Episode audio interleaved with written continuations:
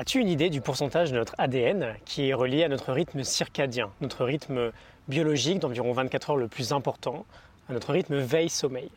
À ton avis, qu'est-ce que tu penses de 98% Il y a 98% de notre ADN qui est directement relié à notre rythme circadien. Et euh, aujourd'hui, c'est vraiment un problème de plus en plus fréquent pour les raisons que tu connais on viole littéralement ce rythme. On reste éveillé de plus en plus tard le soir et on a des nuits de sommeil de plus en plus courtes.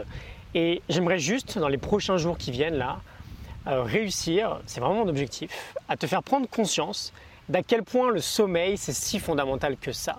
Je crois que je te l'ai déjà dit, mais moins d'un ou deux de la population est en capacité, biologiquement parlant, de se contenter de 6 ou 7 heures de sommeil par nuit sans en subir une quelconque conséquence sur la santé. C'est vraiment pas beaucoup, une personne sur 100 ou une personne sur 50, et pourtant il suffit de regarder dans son entourage combien dorment vraiment au moins 8 heures par nuit chez les adultes. Je sais que tu sais que c'est important, mais on vit beaucoup dans le déni en ce moment vis-à-vis du sommeil, parce que bah, c'est comme l'addition aux technologies finalement, j'en parlais hier, quand tout le monde est concerné par un problème, ce problème-là va prendre moins d'ampleur parce qu'il va plus rentrer dans la norme. Et donc ce que je vais faire dans cet épisode, et ça va être très court, d'ailleurs je ne l'ai jamais fait directement comme ça, je vais te lire la première page de cette pépite, Why We Sleep, de Matthew Walker, parce que ça s'y prête super bien, il nous apporte beaucoup d'éléments de réponse à la question de l'importance du sommeil dans notre vie. Alors, j'aurais bien aimé avoir des lunettes de Père Castor là, je pense que ça m'aurait donné pas mal de crédit. Donc je vais essayer de te le traduire un peu à la volée. Pensez-vous que vous avez assez dormi la semaine dernière? Pensez-vous pouvoir vous rappeler de la dernière fois que vous êtes réveillé sans réveil ou que vous avez réussi à tenir la journée sans caféine? Si la réponse à l'une de ces questions est non, vous n'êtes pas seul. Les deux tiers des adultes de tous les pays développés ne parviennent pas à obtenir les 8 heures de sommeil recommandées. Je doute que vous soyez surpris par ce fait, mais vous pourriez être surpris par les conséquences. Dormir régulièrement, moins de 6 ou 7 heures par nuit, démolit euh, notre système immunitaire, double voire plus nos risques de cancer. Ne pas dormir assez est un facteur clé dans le développement de la maladie, d'Alzheimer, je vais y arriver. Perturbe tellement le taux de sucre dans le sang qu'on pourrait être classé comme prédiabétique. Un sommeil de courte durée augmente également la probabilité que vos artères se bloquent et euh, que ça vous conduise à une maladie cardiovasculaire, un accident euh, cérébral ou une insuffisance cardiaque.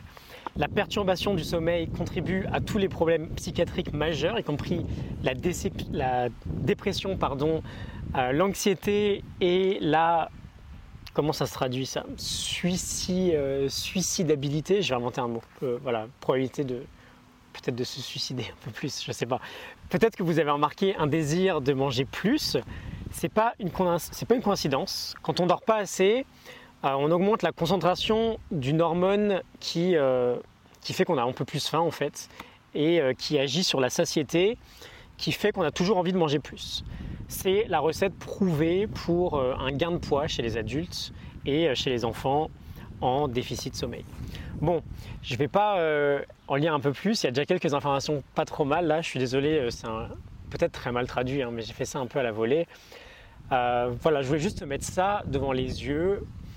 Le sommeil, ça a longtemps été quelque chose d'hyper chaotique dans ma vie. Je suis un grand fan de NBA, les matchs de basket c'est la nuit. ton équipe préférée elle joue tous les deux jours, donc voilà, je ratais très peu de matchs. Imagine un peu le chaos que ça pouvait être dans mon quotidien.